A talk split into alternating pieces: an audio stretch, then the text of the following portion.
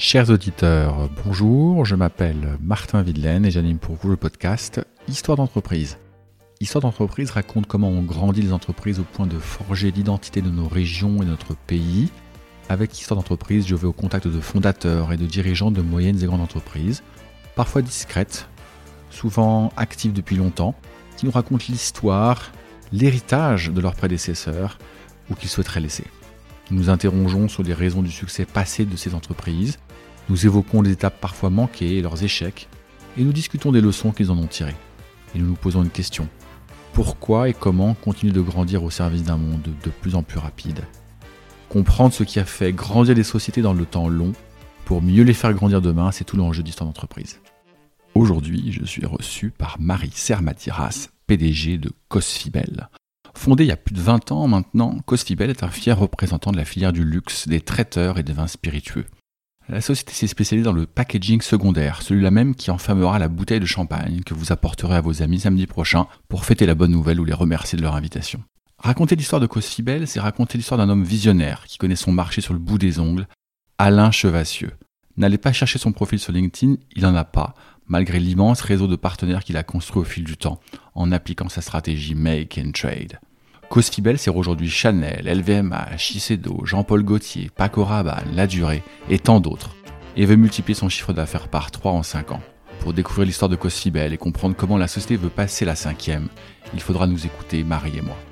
Difficile de classer Marie, nouvelle PDG du haut de ses 32 ans, en qui Alain a placé sa confiance et réciproquement.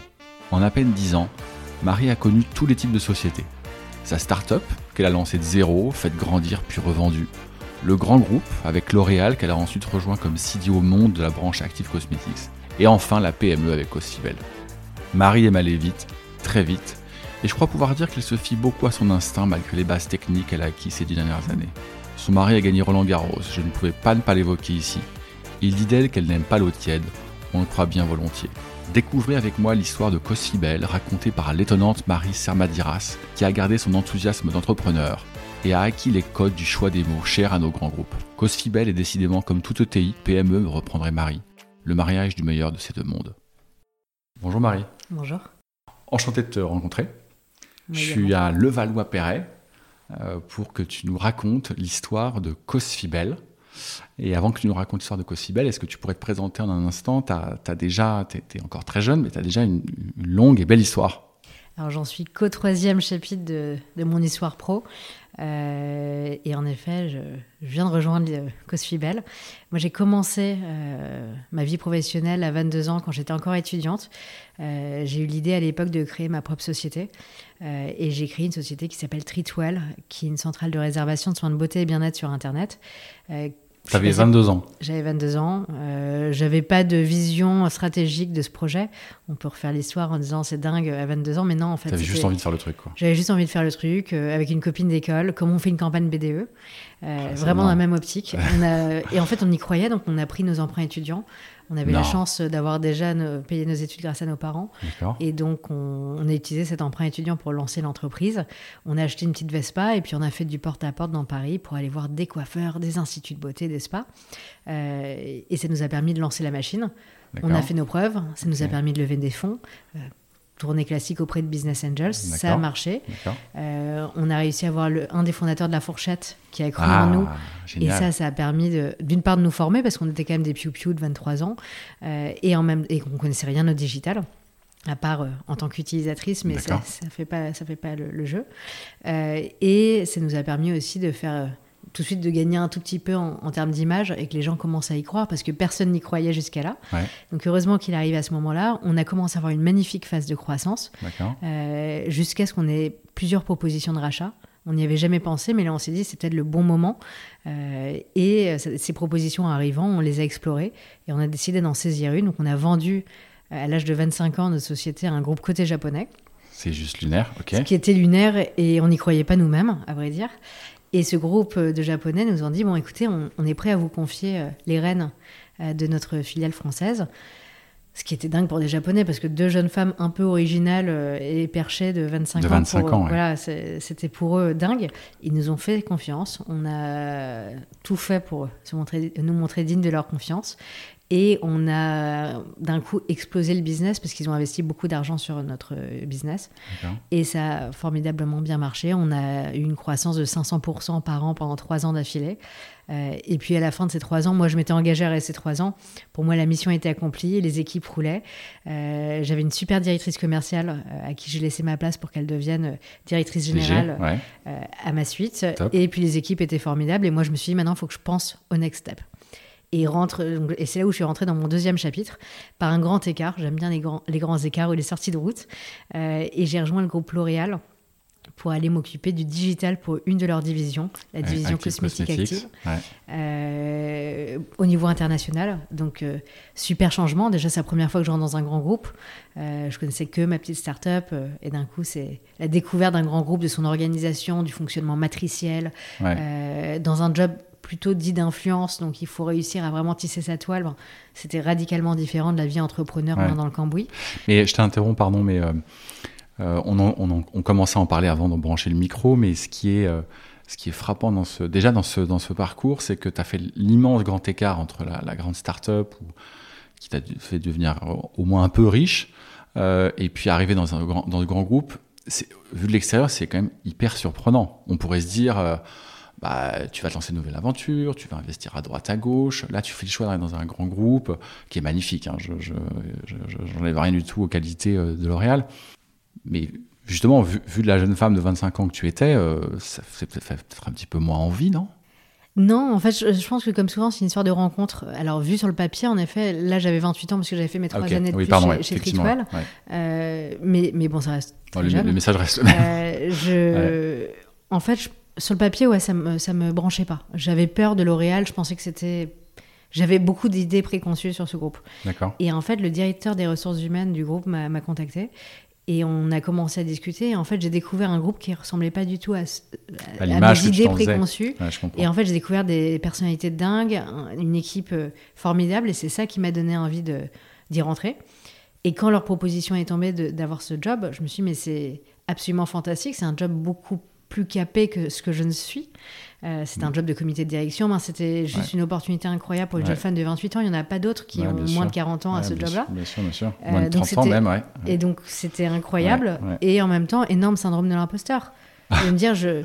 c'est une énorme arnaque, je suis pas capable de faire ce job. Je n'ai pas l'expertise, on va dire, sociale de savoir ce qu'est un grand groupe. Je mm. J'ai pas l'expertise technique parce que le digital, je le connais main dans le cambouis.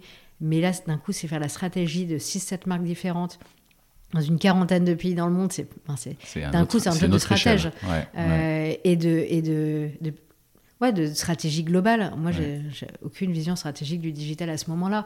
et puis troisième truc, c'est qu'en fait, c'est un job international. Premier marché Chine, deuxième marché US. Moi, j'étais jamais sortie de ma petite Europe. avec Tritwell, tu étais resté en Europe? Ouais, Europe de l'Ouest, donc euh, principalement France, euh, et puis des petites touches par-ci par-là en Espagne, Italie, Royaume-Uni et Hollande. C'était quand même euh, des marchés assez similaires. Syndrome de l'imposteur, mais tu as quand même plongé. J'ai plongé. alors, je dois dire que les équipes L'Oréal, avec qui je parlais, ont été extrêmement sympa et m'ont vraiment aidé aussi à prendre confiance à ce moment-là. Mon mari aussi. Euh, comme quoi, parfois, euh, il faut un petit coup de pouce aussi euh, dans le perso qui m'a dit Mais attends, d'où tu te poses ces questions-là? Donc, lui, il n'a pas le syndrome de l'imposteur, il ne s'est pas posé de questions, il m'a dit Tu fonces et, tu nous embêtes pas. Donc, donc, je, l'ai aussi suivi, il avait raison. Et après, c'est vrai que quand même, je pense que mon, mon constat était bon. C'est qu'en effet, j'étais totalement un imposteur. Je suis arrivée là-bas, je connaissais rien de mon métier je comprenais rien à ce qui m'arrivait. Et les six premiers mois, ça a été une, une sorte de machine à laver euh, totale. C'est que j'étais pas la bonne personne, j'étais pas habituée. Ouais, mais t'as appris. Et j'ai appris, et ça m'a mis six mois, ce qui est, ce qui est globalement normal pour une prise de poste. Euh, mais pendant six mois, j'ai bossé euh, trois fois plus. T'étais plus dans le wagon que dans la locomotive, on va dire. Ouais, et, et vraiment, j'ai même souffert parce que c'est dur de se rendre compte qu'on comprend pas, qu'on sait pas, qu'on et donc il faut bosser trois fois plus pour toujours avoir un petit train de retard. Mais bon, au bout de six mois, avec de l'acharnement, de toute façon, je pense que dans la vie, quand on s'acharne, ça finit toujours par payer. Par je suis un peu une acharnée, et, là, je l'ai prouvé.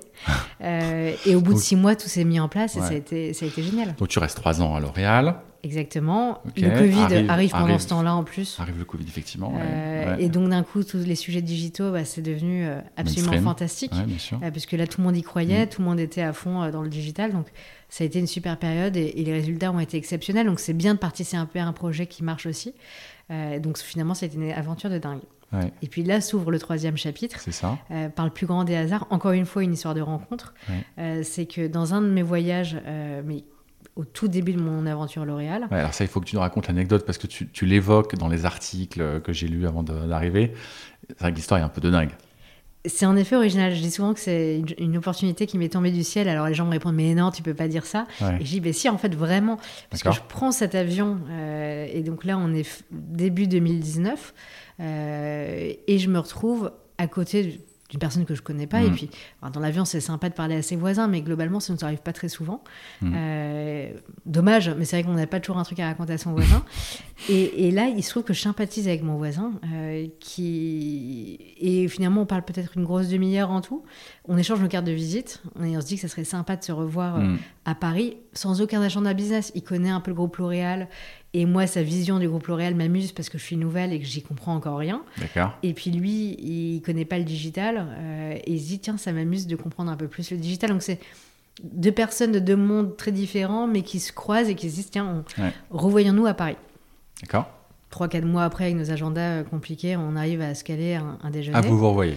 Et on se revoit. C'est déjà, déjà ça, c'est hyper surprenant parce que avoir échangé ces cartes dans l'avion, ça nous est presque tous arrivé. Tu peux te demander si c'était pas un petit coup de drague aussi. Euh, bon, l'avantage c'est que comme il a 77 ans. Ouais, mais même. C'est vrai, même. Mais bon, ça enlevait un tout petit peu de. Ouais, ouais c'est vrai, vrai. Ça enlevait un peu de doute, on va dire. Voilà. Ouais, donc, là, finalement, bah, et puis de toute façon, moi j'ai toujours essayé de parler avec des gens qui venaient d'autres univers, ça m'a toujours beaucoup appris. J'ai toujours passé beaucoup de temps euh, à perdre mon temps entre guillemets dans ce type de moment. Euh, parce que finalement j'ai toujours appris des choses de gens qui avaient qui venaient de secteurs qui avaient rien à voir. Alors parfois on ressort d'un déjeuner comme ça en disant bon bah, j'ai vraiment perdu mon temps.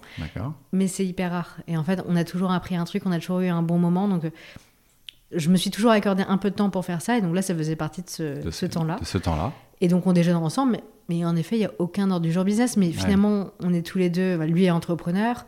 Mm. Euh, on parle d'entrepreneuriat. On parle de cosmétiques, puisqu'il travaille beaucoup avec des entreprises de cosmétiques. Et on garde contact et on se dit, bah, redéjeunons ensemble. Et puis tous les six mois. Donc, ce monsieur, c'est qui pour, pour nos auditeurs? Et donc, Enfin, du suspense, le monsieur, c'est celui qui a fondé l'entreprise dans laquelle je suis aujourd'hui. Puisque finalement, au bout de deux ans, deux ans et demi, euh, lors peut-être du quatrième ou du cinquième déjeuner, euh, il me, euh, il s'installe en face de moi. Il me dit J'ai enfin compris pourquoi on s'est rencontrés dans cet avion. Donc là, je me dis euh, Qu'est-ce qu'il va me dire là? Et, et, sa réponse est simple c'est en fait, c'est vous qui allez me succéder.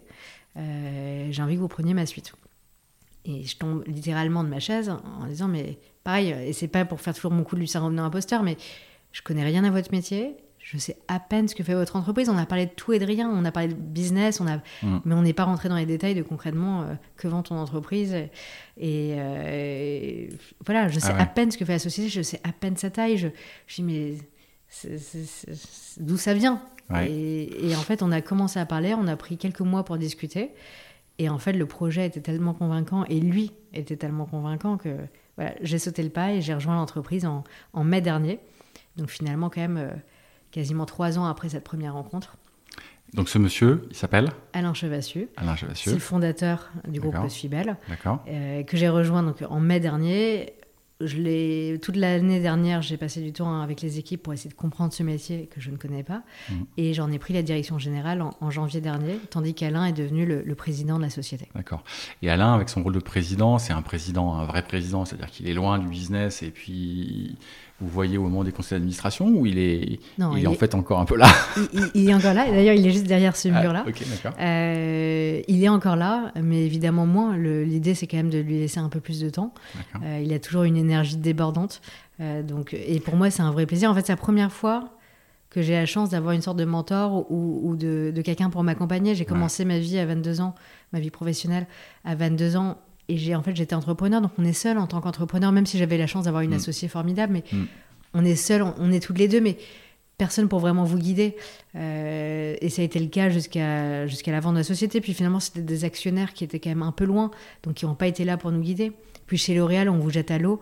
On n'est pas là pour vous coacher au jour le jour. Euh, en tout cas, pas dans le type de job que j'avais. Donc, il fallait quand même apprendre toute seule. Et puis là, pour la première fois, j'ai l'impression d'être aussi guidée et j'apprends énormément. Et je suis quand même encore euh, très jeune. Euh, j'ai 32 ans, donc c'est encore le moment pour moi d'apprendre. Et j'adore bosser avec Alain. Donc je suis ravie qu'il reste. Je suis ravie qu'il continue à travailler ici, qu'il prenne plus de temps pour, pour sa vie perso également. Mais en revanche, euh, qu'il continue à être présent parce que j'ai tout à apprendre. Super. Alors, on va, évidemment revenir sur, sur ce que fait Alain avec, avec toi chez Cosfibel, mais en fait, ça fait maintenant un peu plus d'une minutes qu'on se parle et pour nos auditeurs, ils ne savent pas ce que c'est que Cosfibel. Donc, il va quand même falloir qu'on leur explique. Est-ce que tu peux nous dire en quelques mots ce que fait Cosfibel? Alors l'objectif du groupe Cosfibel, c'est parce qu'on a plusieurs filiales, euh, mais l'objectif global, c'est vraiment de créer des expériences pour les clients euh, autour de trois métiers. Le premier, c'est le packaging secondaire. Donc, désolé, c'est un peu technique, mais le packaging secondaire, globalement, c'est l'écrin, l'étui qui va venir autour du flacon, de la bouteille. Euh, mais donc, c'est ce coffret en carton, parfois, en, parfois gainé, parfois en bois, euh, qui va venir sublimer le produit. ça, c'est notre premier métier, le packaging. Le deuxième, c'est le cadeau. Comment on peut réinventer l'expérience du client euh, en lui donnant un cadeau en point de vente Quel type de cadeau peut lui plaire Typiquement, pour une marque de cosmétiques, ça peut être une jolie trousse de toilette, ça peut être un accessoire. Euh, pour une marque de spiritueux, ça peut être un tablier. On peut imaginer plein de choses. Et troisième métier, c'est tout ce qui va permettre d'améliorer l'expérience en point de vente. Euh, alors le mot anglais qu'on utilise souvent dans notre industrie, c'est le wrapping. Donc ça va être tous ces détails qui vont aller autour du, sac en papier, mais joli sac en papier sophistiqué que vous avez quand vous allez dans une jolie boutique, euh, le papier de soie et tout ce qui va permettre d'avoir un joli coffret euh, de vente qu'on voit souvent dans les maisons de mode. Donc c'est vraiment ces trois verticales qui permettent en fait d'avoir ce fil rouge euh, unique qui est de créer de l'expérience pour le consommateur et, et, de rendre cette expérience consommateur mémorable en point de vente, mais aussi en e-commerce par des expériences d'unboxing. C'est vraiment ça notre métier. Tu disais que tu arrivais il y a un peu plus d'un an seulement euh, chez Cosfibel, donc en fait tu, tu es le fruit de, presque, enfin si, 20 ans de, de travail par Alain, c'est ça que je comprends. Hein. Donc c'est Alain le, le, le fondateur, le, le visionnaire. Est-ce que tu sais pourquoi, c'était quoi l'idée génératrice d'Alain quand il s'est dit je vais créer Cosfibel et je vais me lancer dans le packaging, les cadeaux, le wrapping, que sais-je alors Alain, comme l'avait dit un jour un, candidat à l'embauche euh, ici, euh, je venais d'arriver, il m'avait dit mais Alain c'est un peu l'étoile polaire euh, du monde du packaging. Donc c'était pas sa première aventure dans le packaging. il a commencé sa vie globalement dans le packaging avec une première grosse aventure euh, entrepreneurial euh, dans le packaging primaire. Donc cette fois-ci dans tout ce qui est flacon, euh, tube de mascara, donc très cosmétique. donc c'est vraiment quelqu'un qui connaît par cœur le packaging. Et quand il a cédé cette société, il a pris un petit break, mais il s'est dit j'ai envie de recommencer parce que c'est vraiment un entrepreneur dans l'âme. Et il s'est dit, bah, tiens, je connais par cœur le packaging primaire, maintenant j'ai envie de voir la suite. Il adore le luxe, il adore la création. Et il s'est dit, bah, c'est exactement ce que je vais pouvoir développer en packaging secondaire et dans cette catégorie du, cadeau, euh, où il y a beaucoup de créativité, beaucoup de travail sur le textile, euh, beaucoup de travail sur les accessoires, qui donc euh, libère totalement la créativité. Et c'est comme ça que lui est venue l'idée. Et en 2001, il s'est lancé. Avec ses propres fonds propres avec tu, sais ou pas? Oui, avec ses propres fonds propres. Il avait fait une, une très belle vente. sa première, sa première aventure avait été somptueuse. Et donc, il a pu se lancer avec une énergie dingue de se dire c'est vraiment cette fois-ci ça va vraiment être mon bébé et je vais en faire une voilà une société à mon image euh, et c'est comme ça qu'il s'est lancé. Alors toi tu arrives euh, il y a un peu plus d'un an, euh, tu vas nous raconter un peu comment tu es déjà un peu en train de transformer la société puis le, le plan que tu as parce que j'ai compris que la société euh, faisait environ 90 millions d'euros de chiffre d'affaires l'année dernière, si je me trompe pas, corrige-moi si je me trompe, et que vous visiez 300, donc euh, entre 90 et 300, il y a une petite marge quand même. Mais moi, ce qui m'intéresse, et ce qui va intéresser les auditeurs, si tu le connais aussi, c'est comment il est passé de 0 à 90. Tu sais un petit peu s'il y a eu des grandes étapes euh, Il t'a parlé un peu de tout ça? Bien sûr. Alors, comme souvent euh, dans beaucoup de PME, ça a été vraiment un travail progressif. Ça n'a pas été euh, une start-up, une licorne avec une croissance hyper agressive. Donc, ça a vraiment été progressif. Globalement, depuis 20 ans, l'entreprise grandit gentiment à un rythme entre 5 et 10 tous les ans. Tous les ans. Et ça progresse. Et on fait des preuves. On est quand même face à des clients B2B, c'est-à-dire à des à des grandes marques comme L'Oréal mm. qui vont mettre du temps avant de nous faire confiance, avec qui ça va, ils vont, on va devoir faire nos preuves avant qu'ils nous donnent un peu plus de business. Donc c'est des histoires qui se construisent dans le temps. Dans le temps long. Euh, donc très rapidement, il a mis la main à la pâte et comme il avait déjà quand même une, expérience et un nom dans ce métier, Euh, il a réussi très vite à développer toute la partie cosmétique dans laquelle il était très présent. il avait déjà le portefeuille client, en tout cas de contact, on va dire. Exactement. Sachant que le packaging primaire et le packaging secondaire sont souvent pas, les mêmes contacts, ni le même, monde. Mais en revanche, comme, tout le monde le connaît, ça a permis de commencer. Et puis petit à petit, la diversification. Eh ben, ils ont commencé à diversifier. On a commencé à aussi ouvrir une division vin et spiritueux. Et petit à petit, l'entreprise s'est développée. D'accord. Et ça se fait vraiment de manière très régulière, en fait, depuis très régulière, 20 ans. depuis 20 ans. Ok. Super. Et euh, je, voyais euh, que vous avez des bureaux maintenant euh, sur tous les continents. vous avez des usines, si corrige-moi si je me trompe, au Portugal, en Belgique, en Espagne. en Espagne, et en Maroc et en Tunisie. Maroc et Tunisie, ce sont des partenaires. Nos propres usines, euh, principalement Espagne et Belgique. et, Portugal, c'est un atelier qui est une sorte d'annexe à notre usine espagnole. D'accord, d'accord. Euh, est-ce que tu sais pourquoi euh, Alain il s'est dit non, moi mes usines ne seront pas en France? C'est un sujet qui revient souvent sur, sur le podcast et c'est un peu mon dada. Moi, j'aimerais bien comprendre, si tu le sais, pourquoi il a fait le choix de ces pays Parce que la Belgique, comparé à la France, c'est quand même assez comparable. Même le coût du travail en Belgique, il est, il est, plus élevé qu'en France. Les Français ne le savent pas très bien, mais, mais c'est comme ça. Pourquoi, pourquoi avoir choisi ces pays euh, limitrophes? Alors, comme souvent, euh, une histoire de rencontre, je pense. Donc, la première usine qu'on a eue, c'était cette usine espagnole qui est basée euh, à Barcelone, autour de Barcelone. et ça, c'est en fait, Alain a une passion pour l'Espagne. Euh, depuis toujours. Euh, son prochain projet, parce qu'il ne s'arrêtera pas à Côte-Belle, c'est vraiment de s'installer euh, et d'avoir son propre projet en Espagne. Donc c'est un passionné de, de l'Ibérie. Et, et, donc avoir une usine en Espagne, c'était quelque chose qui tentait énormément. et qui est une usine a, dont il a fait l'acquisition très rapidement au départ de Côte-Belle. Et donc c'est vraiment de la on a commencé en Espagne, on continue en Espagne, et c'est vrai que l'Espagne est extrêmement concurrentielle pour ce type de métier. D'accord. La Belgique, c'était une acquisition récente. Euh, on n'a pas décidé de construire de zéro une usine, euh, en Belgique, mais il se trouve qu'en fait, la Belgique est très forte euh, dans les métiers autour de, l'épicerie fine, surtout des chocolatiers. et donc, il y a beaucoup d'usines. Et là, il se trouve qu'on a eu une belle opportunité de rachat d'une usine, de deux usines en Belgique. Et donc, on a saisi l'opportunité. Si demain, il y a une très belle opportunité en France, on, serait, heureux de la saisir en France. si c'est en Espagne de nouveau, euh, voilà, on est, on est évidemment ouvert. On a envie de continuer à développer notre, notre euh, tissu industriel en Europe, mm. euh, en Europe de l'Ouest et en Europe centrale. Ça dépend des opportunités. Ok. ce qui m'a frappé aussi en préparant cet entretien et en essayant de comprendre un peu vos métiers, surtout sur le volet industriel, c'est que euh, vous, insistez beaucoup sur ce que vous appelez le make and trade. Mhm. Donc, dans certains cas, vous, fabriquez, vous concevez euh, les, les, les, les, packaging secondaires, et puis dans d'autres, euh, vous l'achetez. C'est ça que je comprends. Est-ce que tu peux expliquer aux auditeurs, avec d'autres mots qui sont les miens, parce que moi, c'est pas mon métier, c'est quoi ce, pilier de make and trade et pourquoi du coup vous avez en fait un immense écosystème de partenaires, fournisseurs? J'entendais euh, ta patronne des achats qui dit non, nous on n'a pas de fournisseurs, on a des partenaires. Euh, est-ce que tu peux nous expliquer ça un petit peu? Bien sûr. Alors, nous, la conception, on l'a fait toujours, de, quelle que soit la situation, on fait de la conception. Donc, on se positionne toujours au niveau de la créativité au départ, on part de là. Mm-hmm. C'est qu'on est là pour, encore une fois, créer de l'expérience pour le consommateur, pour le client de nos propres clients.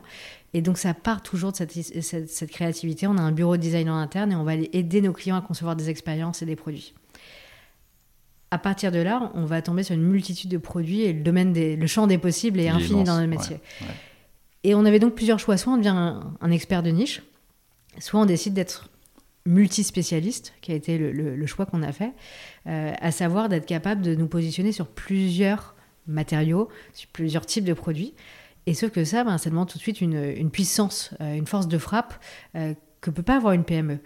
Donc on a décidé pour cela d'avoir en fait une alliance, un combo entre des partenaires qui nous permettent d'aller euh, d'avoir une expertise métal d'un côté, une expertise bois de l'autre, une expertise carton, une, une, expertise RPET, donc plastique recyclé, euh, une expertise textile. Et encore une fois même textile, combien de textiles différents finalement entre le coton, les alternatives au coton, toutes les matières recyclées aujourd'hui, donc c'est infini.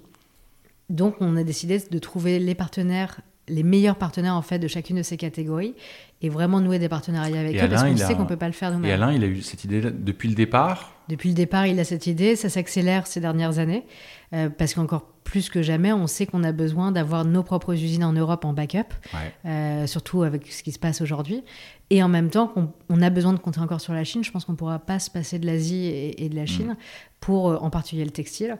Et pour certains travaux très, avec des finitions très pointues, euh, la Chine reste extrêmement concurrentielle. Donc on essaye vraiment mm. de trouver le meilleur des mondes entre une base en Chine et, le reste du monde. Et, le reste du monde principalement Europe, mais on est en train de faire le même travail en, Amérique en ce moment. pas mal de, de, de, patrons et de patronnes comme toi qui sont dans l'univers du retail ou du textile euh, et qui me parlent de la Chine en ce moment.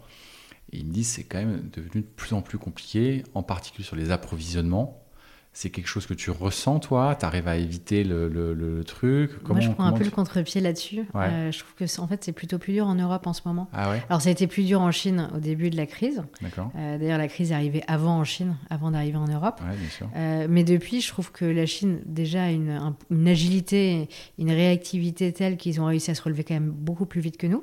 Alors, ils ont eu d'autres euh, à-coups depuis, entre autres les, confinements euh, qu'il y a eu à Shanghai, mais le gros de notre production est dans le sud de la Chine qui est beaucoup moins heurté. Mais en termes d'approvisionnement de matières premières, j'ai beaucoup moins de problèmes en Chine aujourd'hui. J'ai beaucoup moins de hausse de prix aujourd'hui et le prix des containers qui était quand même un des gros problèmes, qui avait quasiment euh, doublé, euh, quasiment décuplé. Euh, si ça avait été que doublé, ça aurait été cool. et totalement en train de rechuter. les délais sont en train de se calmer. On a une super équipe logistique et une super équipe de suivi de production et d'achat. Toi, tu es confiante en fait sur ce là-dessus On a appris à bosser avec en fait. On n'a pas eu le choix. On a été surpris en, en début d'année 2020. On n'a pas eu le choix que de s'adapter. Maintenant, on s'est habitué, on a, on a changé nos méthodes de travail, on a beaucoup plus de, plans B.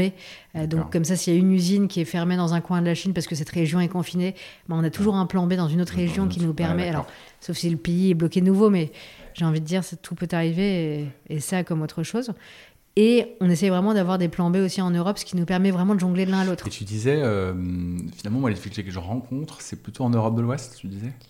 Les difficultés en, Europe, en Europe tout court. En Europe tout court. En Europe tout court, problème d'approvisionnement, problème de hausse de prix euh, dramatique euh, dans le carton, dans, dans le métal, dans, dans le plastique recyclé, ben, partout. Euh, et là, je, alors j'ai pas envie de faire l'oiseau de mauvaise augure, mais je suis inquiète de ce qui risque de se passer dans les prochains mois quand on va avoir des problèmes d'approvisionnement en gaz et qu'on commence à dire tiens, les particuliers vont devoir peut-être se chauffer moins cet hiver.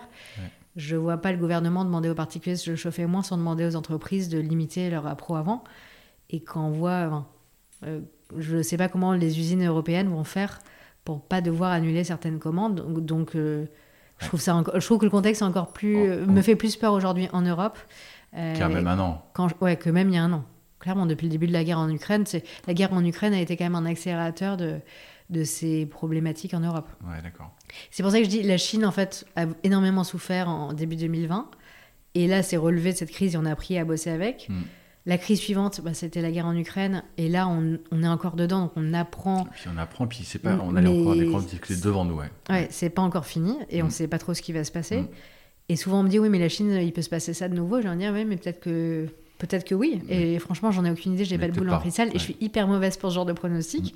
En revanche, ça peut arriver en Europe, ça peut arriver en Amérique on ne sait pas, en fait, le monde est devenu tellement compliqué hmm. que je vais pas aller faire de plans sur la comète. J'essaie juste de stabiliser tout ce que je peux dans chacune de mes zones géographiques pour avoir des plans B et assurer ce niveau de sécurité à mes clients. Hyper intéressant, hyper intéressant. Alors, tu disais euh, que la, société avait grandi euh, à un rythme annuel de l'ordre de 5 à 10% par an pour atteindre le niveau de volume d'affaires qu'on a, qu'on a évoqué tout à l'heure. Et puis, euh, dans ta communication, maintenant, tu annonces, les gars, on va faire plus que x3. Bon, moi je regarde ça de loin, je me dis bah c'est top quoi, il doit y avoir derrière il doit y avoir un petit peu dans le capot quoi. Donc euh, tu peux soulever un peu le capot et nous, nous, expliquer comment comment tu vas t'y prendre. Alors je Alors j'ai pas, pas, encore toutes les recettes, hein, je, te rassure. bon, tu vas quand même avoir une petite idée de comment atteindre ce chiffre. D'autant plus que tu dis que vous êtes vous êtes en track sur ce plan. Mm.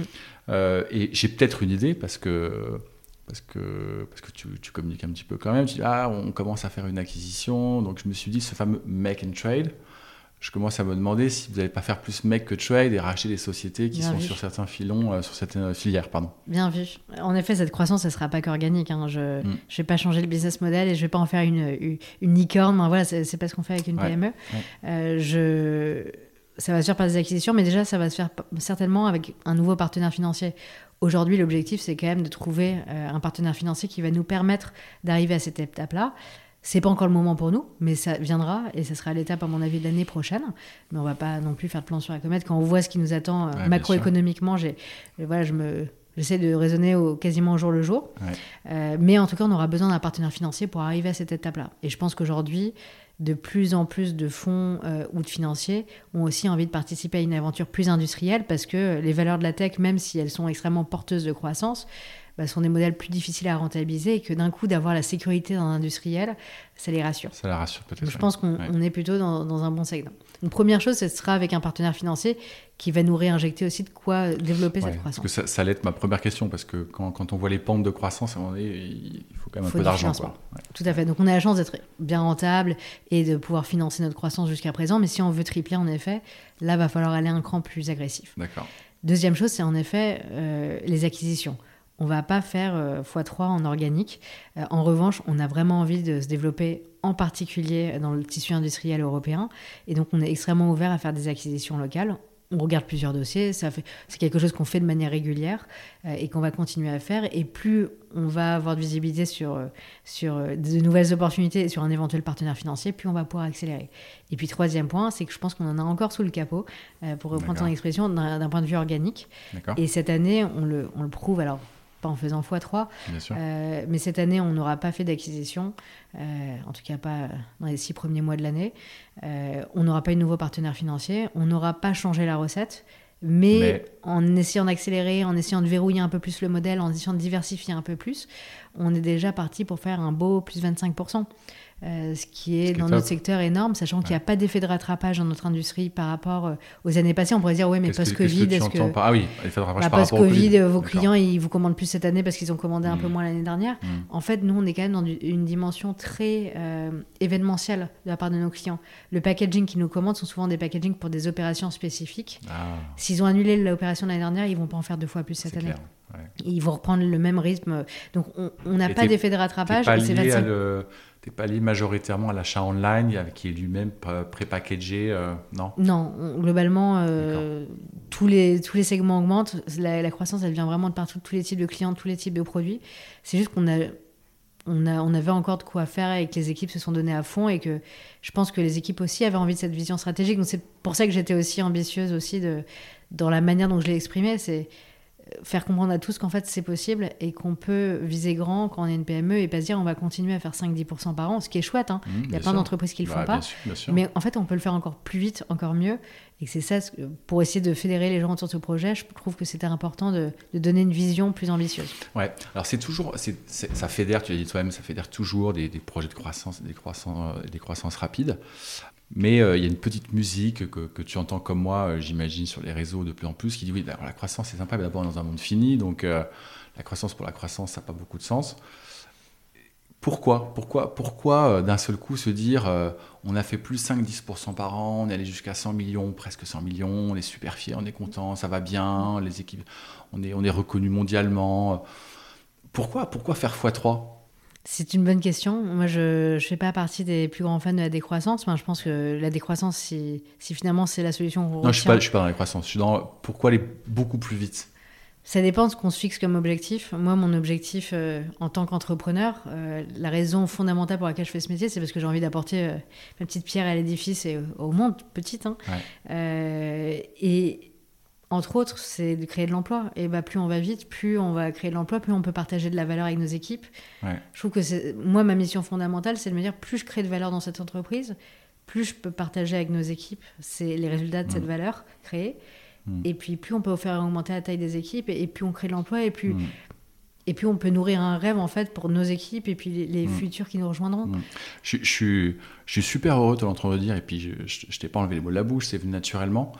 Et euh, parce que sur, sur, LinkedIn, sur lequel moi je, travaille euh, quotidiennement sur LinkedIn, moi ce qui me frappe beaucoup dans ce discours un peu de décroissance ou de limitation de croissance parce qu'empreinte environnementale, ce qu'oublient beaucoup euh, de nos compatriotes quand ils parlent de ces événements-là, c'est qu'il y a un impact direct social. Mm.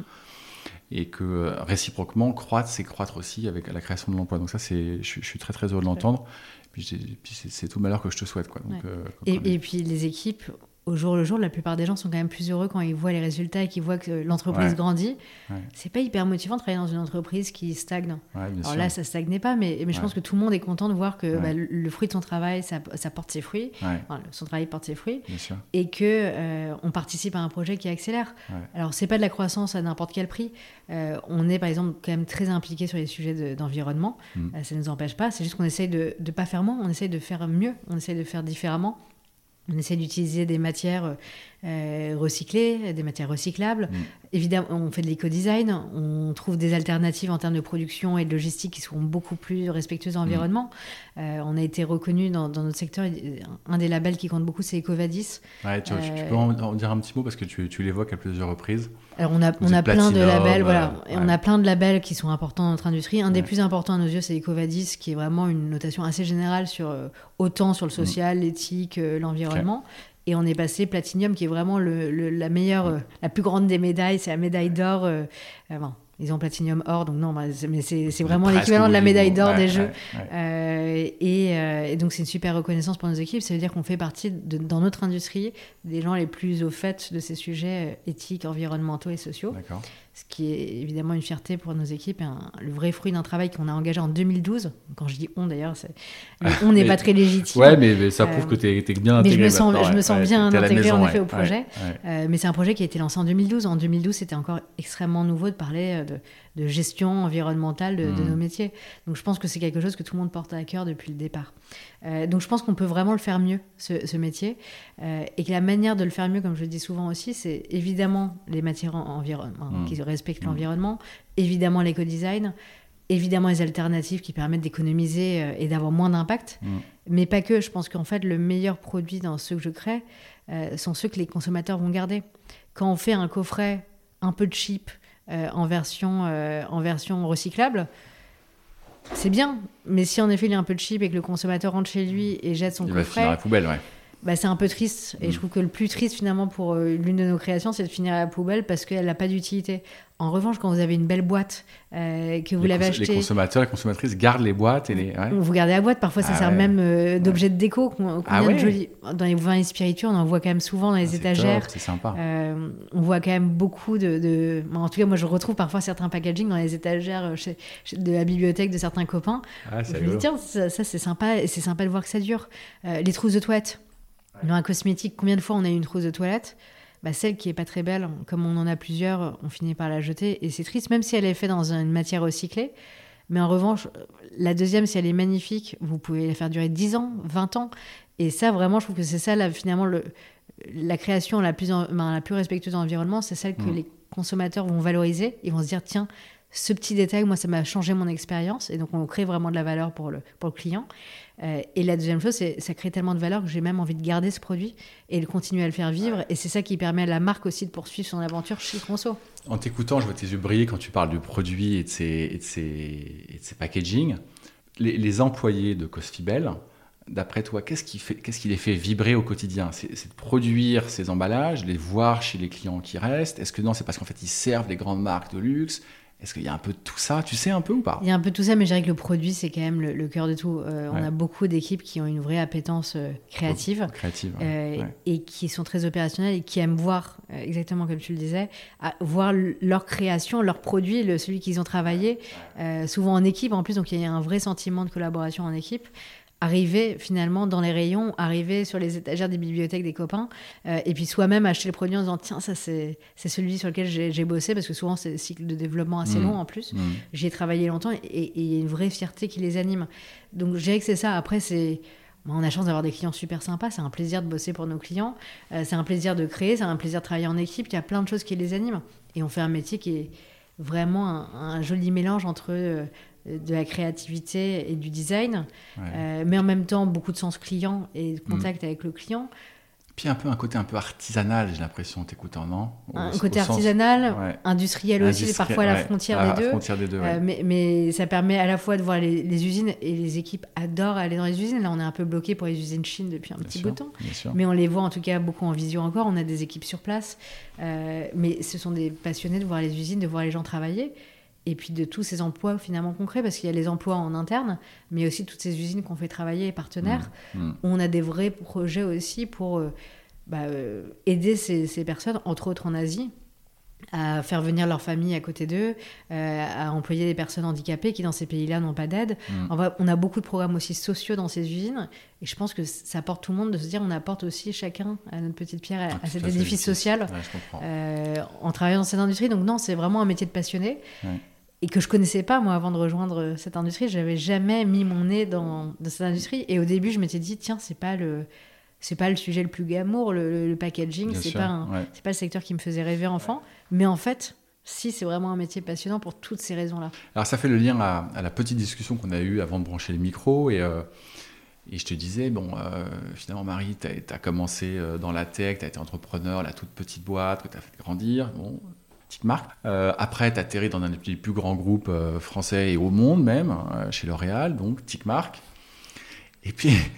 Et puis tu choisis euh, Cosfibel. Et en vue de loin, euh, je suis certain, alors tu me l'as dit, euh, j'ai des copains et des copines qui m'ont dit mais, mais, mais pourquoi, pourquoi vas-tu chez Cosfibel? Enfin, C'était pas condescendant, mais c'était surprenant en tout cas. pourquoi, pourquoi, pourquoi toi, Dar, tu as, as, fait le choix de rejoindre Alain J'ai compris qu'Alain il était très très persuasif, donc ça doit être une de ses grandes qualités. Mais si on met de côté la personnalité d'Alain et sa capacité de, de, de persuasion, l'objet social lui-même de Cocibel, et puis la, PME. Tu, je, je parlais d'ETI, tu me dis, ah, ETI, j'aime pas trop, je préfère PME. Pourquoi rejoindre une PME C'est quand même, c'est quand même un, vrai choix, un vrai choix de carrière. Et pourquoi? Alors, ça, ça fait plusieurs questions en une, mais j'aurais tendance à dire c'est vraiment l'histoire qu'on pouvait écrire. Ma première question quand elle m'a proposé le job, c'est OK, mais alors déjà, quelle histoire est-ce qu'on veut écrire avec cette mm. société? Que fait-elle? Quel va pouvoir être mon impact aussi Et quelle, est l'aventure qu'on a envie de vivre et, en fait, je me suis rendu compte qu'en effet, il y avait plein de défis. À la fois, il fallait préserver tout l'héritage de cette entreprise de 20 ans et le respecter et, surtout le protéger. Et en même temps, il y avait des vrais enjeux de transformation, et moi c'est ce que j'aime, la transformation, euh, de diversification, d'innovation, de digitalisation, tout ça c'était présent. Donc je me suis dit, bon, ce combo euh, protection de l'héritage et d'une entreprise de 20 ans euh, et, et transformation et innovation m'intéresse énormément. Donc d'abord, c'est ça qui a, qui, m'a. Le projet t'intéressait, quoi. Le projet. Et ensuite, comme j'ai souvent dit, moi, j'ai baigné finalement toute ma vie dans, toute ma vie professionnelle dans, dans la beauté et les cosmétiques. Mais sincèrement, c'était pas du tout mon hobby. Alors c'est un, sujet qui fait rêver plein de jeunes femmes. Moi vraiment, c'était au contraire, c'était pas du tout, du tout, du tout quelque chose qui me tentait. Je n'étais mmh. pas du tout branchée euh, beauté, cosmétique. Mmh. Euh, et je me suis retrouvée dedans. Finalement, mon, mon CV était même très coloré cosmétique à la fin, presque mmh. trop. Euh, mais moi, c'était pas du tout un sujet de passion. Donc je me suis toujours dit, ben, je fais des cosmétiques. Ce qui est bien, c'est l'aventure que j'y vis et comment je transforme un marché par Tritwell d'un côté, puis, puis au digital avec L'Oréal, mais pas finalement euh, les pots de crème que, qu'on vend, ni, euh, ni nécessairement, ben, chez Tritwell, on vendait quand même globalement des manucures et des épilations. C'est pas non plus passionnant en soi, hmm. mais en revanche, ce qui était chouette, c'était vraiment de contribuer à transformer cette industrie. Et là, je me suis dit pareil, je me suis dit finalement, le, le packaging, les boîtes, les coffrets, c'est pas ça qui m'intéresse le plus. Ce qui m'intéresse le plus, c'est cette aventure.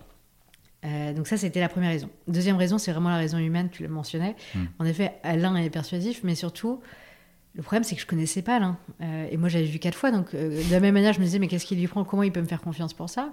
Je me suis aussi demandé, mais est-ce que moi, je peux lui faire confiance? Et comme il, on n'a pas exactement la même différence on n'a pas exactement le même âge, c'est pas évident de trouver des points communs. Euh, des personnes en commun qu'on connaisse. Euh, donc j'ai cherché sur, euh, sur Internet, sur LinkedIn. évidemment, il n'y a pas de compte LinkedIn. j'ai cherché sur Google. Bah, il n'y avait pas grand-chose. il est quand même relativement discret sur, les, sur, Internet. C'est une génération qui est discrète sur Internet, de toute façon. Donc, ouais, et puis même, il y avait des, quelques articles de presse, mais quand même très, très discrets. Donc je ne trouvais pas d'informations. Et je me suis dit, je peux pas miser en effet tout sur quelqu'un que j'ai croisé dans un avion, que j'ai vu trois fois. et j'ai aucun, aucune source autre il se trouve que pareil, j'ai eu un petit clin d'œil de la vie. À force de chercher, de passer des soirées à regarder Internet, euh, à chercher quelque chose sur lui, je suis tombée sur une, vieille coupure de presse scannée sur Internet, donc hyper mal référencée. Interview croisée de son premier directeur financier euh, de sa première société euh, et de lui. Ah, raconte. Et il se trouve que son premier directeur financier est quelqu'un que, que, je connais, que j'apprécie énormément et qui, qui, est un ami de mon mari. Euh, donc déjà, euh, super hasard. Et c'est quelqu'un qu'on ne voit pas malheureusement très souvent, on doit le voir une fois par an, il, il, vit dans le sud de la France. Et donc, il se trouve que deux semaines après, j'allais dans le sud de la France avec mon mari, je lui dis, écoute, je veux bien que tu, tu l'appelles euh, et qu'on essaye de le voir. Je ne peux pas lui en parler. Ça se dit, je ne vais pas commencer à dire sur le marché que quelqu'un cherche son successeur quand c'est encore un, un process très fermé. Mais on renoue contact et puis on verra ensuite le jour où je pourrais l'appeler plus facilement. Et lors de ce petit déjeuner, euh, je, m'ouvre à lui et je lui dis voilà, je peux pas te parler vraiment du sujet en détail, mais aujourd'hui je me pose beaucoup de questions. Tu sais que je suis chez L'Oréal, euh, j'adore, mais euh, j'ai une super proposition et pour la première fois, je me retrouve à réfléchir est-ce que finalement la PME c'est pas justement un pari à prendre? Et il sourit, il me dit C'est marrant que tu me dises ça. Moi, il m'est arrivé la même chose quand j'avais 27 ans. J'étais dans un grand groupe, j'adorais, j'étais promis un, un, bel avenir. Mais il y a une PME qui est venue me chercher. Et en fait, euh, le fondateur de cette PME, c'est un homme qui a changé ma vie. Il s'appelle Alain Chauvet. Ah, énorme. Et il a une heure de monologue pendant le petit déjeuner où je n'ai rien dit. T'as rien dit, t'as pas posé de questions. Euh, j'ai posé une ou deux questions au départ, puis ensuite c'est mon mari qui a relancé. J'étais mais arrête, tu peux pas poser d'autres questions, faut arrêter. Euh, et, et il nous a fait une heure de panégyrique sur le fameux Alain que je connaissais donc très peu à l'époque, euh, en disant à quel point en effet il avait changé sa vie, à quel point il avait été euh, voilà, celui qui avait fait de lui, euh, de lui l'homme qu'il était aujourd'hui. et puis mm. quand on voit quel homme il est aujourd'hui, ben, je me suis dit, tiens, j'aimerais bien devenir aussi une, une, femme comme ça dans quelques années. Et, et, à tel point qu'ils sont à la fois amis et que cette personne est aujourd'hui administrateur de la société en question. Je me suis dit, bon, allez, ça fait, ça avait beaucoup trop d'arguments. À la fin de ce petit déjeuner, ma, décision a été prise. Donc je pense que c'est vraiment le mix entre l'aventure. ce petit déjeuner a été le déclic. Et le petit déjeuner qui a été, on va dire, le catalyseur plus que le déclic. Euh, mais ce dernier petit argument qui a fait que j'ai eu envie de. Ouais, tout simplement de sauter le pas et de me dire, bon, je peux lui faire confiance. Et je dois dire que euh, Jean-Luc, cette personne, euh, avait raison sur toute la ligne et que, en effet, Alain, je, je comprends la relation qu'il a avec Alain. D'accord. Eh ben. Et donc, euh, tout ça pour dire finalement que le packaging, en fait, c'était pas une question que je me suis posée. Je me suis moi, je m'en fiche. C'est pas mon sujet. Et en fait, je, me suis beaucoup attachée à cette filière. Moi, je suis pas quelqu'un très attaché normalement aux, produits que je vends. Encore une fois, c'est l'aventure qui passe avant tout. Euh, et en fait, je dois dire que j'ai trouvé cette filière extrêmement attachante. Très rapidement, c'est venu. Euh, je pensais pas, mais en fait, vraiment le combo créativité, lien avec le client, euh, parce que les clients, on a la chance de bosser pour des clients qui sont tout simplement fantastiques, inspirants, et, c'est un vrai plaisir dans plusieurs industries différentes, cosmétiques, épicerie fine, vin et spiritueux, c'est quand même sympa. juste, j'en cite quelques-uns que, je, que, que vous, sur lesquels vous communiquez, hein, donc je, je trahis aucun secret. Chanel, Shiseido, LVMH, Jean-Paul Gaultier, Paco Rabanne, c'est quand même des noms. Euh, et, L'Oréal et L'Oréal, on l'a déjà cité. Et, après, en épicerie fine, on en a d'autres aussi. On a la durée, mais on a des très belles marques, beaucoup de marques de thé, de, de chocolatier. Ben, c'est un vrai plaisir de bosser pour toutes ces belles maisons. Donc, c'est plein de métiers différents. Euh, c'est plein de visions du luxe différents. Donc, mm. c'est absolument formidable d'y bosser. Donc, la créativité, le client euh, et toute l'inspiration qu'il nous donne, mm. euh, et toute la partie opérationnelle. Moi, j'aime beaucoup le, la partie opérationnelle du job. Et là, c'est vraiment ce qu'on vend, c'est de la sécurité à nos clients. C'est le fait d'être capable d'obtenir leurs commandes en temps et en heure, au bon endroit, que les flux logistiques soient respectés. Ben, c'est quand même une, machine de plein de petites fourmis et on doit s'assurer qu'il n'y ait pas mm. un rouage qui, qui s'ensable. Et ça, je trouve ça passionnant parce que c'est ça combine les trois et je trouve que c'est rare les entreprises et les secteurs où les trois sont aussi forts, à la fois le commercial, la créa et ce côté opération, supply chain. Super. Bon, tout ça, c'est une belle histoire. Je ne vois pas d'ombre au tableau, euh, ni, chez, ni dans ton parcours, ni dans celui d'Alain, ni dans, l'histoire de Cossibel. C'est, presque un conte de fées. Euh, et au point qu'on se dit, mais il est où le loup quoi? Mais Je me pose encore la question, je cherche, mais je n'ai pas encore trouvé. Il n'y a pas le loup. Il n'y a, pas eu, euh, à un moment donné, que ce soit avant que tu n'arrives ou depuis que tu es là, des projets qui ont planté, des, clients qui t'ont appelé, Marie, ça va pas du tout, bon, ça. Mais, mais, mais des cas où de de projets où finalement, bah non, c'était pas forcément une très très bonne idée. D'autant plus que tu nous as expliqué que tu as un marché quand même très compliqué, très diversifié, où il y a plein d'acteurs qui sont fournisseurs et clients les uns des autres. Il n'y a, pas eu des petits, des petits grains de. Alors, non, des, moments, euh, alors des clients qui appellent en disant bah, Tiens, ma commande. Euh, elle est où? Elle est où euh, le, le, le, bateau, bah, on en a eu quand même plein des crises depuis que je suis arrivée. Il y a, il y a eu ce, bateau qui s'est planté dans le canal de Suez. Ah, vous, étiez, vous étiez dessus aussi? Non, mais on était dans ceux derrière, donc qui ont été bloqués, mais comme quasiment tout le monde à cette époque-là. On a eu le, nos équipes qui ont été confinées à Shanghai, euh, mm. euh, bloquées chez elles, à pas savoir si elles allaient recevoir de la nourriture euh, pour tenir le mois. Ben, c'est des vrais moments clés dans la vie d'entreprise. On a des départs, malheureusement, on a toujours des, des gens qui, qui quittent l'aventure comme dans n'importe quelle entreprise, mais il y a quand même beaucoup de gens qui se posent des questions aujourd'hui sur le, sur le sens, l'envie de, de s'installer en province. Donc, des petits sujets euh, qui sont ennuyeux, il y en a tous les jours et c'est la vie d'un patron et, mm. et on va pas dire que tout est rose tous les jours, non. Mais l'ensemble est clairement rose. Euh, je reprendrai cette phrase du fameux Jean-Luc, celui du petit déjeuner, qui m'avait dit euh, jamais ça, Alain n'a pas été à la hauteur de ce à quoi je l'attendais, il a toujours été au-dessus et je dois dire que ce soit que suis belle ou, ou Alain, ça a été le cas depuis que je suis arrivée. J'avais plein de peur en arrivant. Je dois dire que à chaque fois que je redoutais quelque chose, ça s'est passé très, très bien. de la meilleure des manières et encore mieux que ce que je pouvais imaginer. Donc il n'y a pas d'ombre au tableau. Après, la vie d'un entrepreneur, c'est des montagnes russes, c'est des ennuis et, je suis sûre qu'il y a plein de gens qui n'aimeraient pas ma vie. C'est ce que je dis souvent. Vu de loin, ça ressemble à un conte de fées. Hmm. Euh, mais il y a évidemment le revers de la médaille. Les journées, euh, les heures ne sont, pas comptées. Sont bien pleines, euh, et, mais moi, j'adore ce que je fais, donc c'est une passion aussi. Donc je m'en plaindrai pas, mais je pense qu'il y a plein de gens qui n'ont pas non plus envie de ce conte de fées là. Je pense que c'est un conte de fées euh, fantastique pour moi. Mm. Il n'est pas adapté à tous. On va tout doucement arriver à la fin de, ce petit entretien, euh, Marie. Quand j'interviewe des, des, patrons ou des patronnes comme toi en ce moment, il y a une petite musique qui revient systématiquement, qui est la musique de la problématique de l'embauche. Euh, je ne connais pas un patron qui ne s'en plaigne pas. Ils s'en plaignent tous on n'arrive pas, ils sont où Les personnes qu'il faudra embaucher, que ce soit temporaire, CDI, CDD, on ne trouve plus. Tu as les mêmes problèmes ou, toi, c'est à peu près sous contrôle Ça? Alors c'est à peu près sous contrôle, mais évidemment que le problème se pose quand même, c'est que j'ai plus de postes à pourvoir que de, candidats au global. On a la chance d'avoir une bonne DRH qui nous permet de, sourcer des bons profils. C'est quoi les, les, compétences que tu que, as du mal à staffer, qu'on puisse les, les évoquer là? Il n'y a pas de point particulier, c'est vraiment. Euh, c'est au design, c'est à la création, c'est à la logistique. En, en ce moment, mais après ça peut changer, ça peut changer demain. Ça dépend vraiment des mobilités, des enjeux. Euh, mais souvent des profils de, de, key account manager, donc euh, des profils de gestion de comptes commerciaux, des, des profils de développeurs produits, acheteurs. C'est principalement ça. Mais, mais parce que c'est là où on a aussi le plus d'équipes. Euh, à la créa, euh, en ce moment, on n'a pas de, besoin urgent. C'est particulier, ok. Mais globalement, je trouve que c'est plus un fond de roulement. Euh, dans une entreprise, on est 250, il y a toujours des gens qui partent. ça fait partie de la vie d'une entreprise, c'est sain aussi, je pense, même si c'est parfois douloureux. Et finalement, il faut les remplacer. Et c'est un cycle. Et c'est vrai qu'en ce moment, c'est dur de trouver des candidats. Et, je pense que c'est un des vrais problèmes de la PME et de l'ETI. C'est qu'en fait, c'est pas un monde qui fait rêver les jeunes parce que c'est considéré peut-être comme poussiéreux ou pas glamour et que les jeunes préfèrent aller soit bosser en start-up, soit en grand groupe, euh, mais que la PME, ça attire pas. Et c'est ça qui est dur, c'est d'essayer de vendre cette histoire de. En fait, la PME, c'est certainement le meilleur des deux mondes. Euh, c'est des mm. petits morceaux de la start-up, euh, c'est des petits morceaux du grand groupe, et c'est une forme de stabilité entre les deux. C'est pas c'est pas parfait, rien n'est parfait. mais en tout cas, c'est un joli monde à découvrir et c'est ce que j'essaye de vendre comme comme histoire à nos candidats, c'est de leur expliquer qu'ici, ils vont avoir l'impact euh, qu'ils souhaitent avoir quand ils vont rejoindre une start-up, mais avec plus de stabilité et, certainement un modèle un peu plus sain et long terme que dans la plupart des start-up. Eh ben, moi, c'est super. Euh, le mot de la fin, euh, Marie, alors, qui nous écoute? On a, on a ma communauté, on est, on est 3000. Euh, il y a évidemment bien beaucoup de dirigeants qui nous écoutent, euh, des managers, des dirigeants. Qu'est-ce que tu auras envie de leur dire à tous ces gens et puis éventuellement aux personnes qui pourraient rejoindre euh, Cosfibel? C'est une très bonne question. Alors, ça peut être le sujet de ton choix.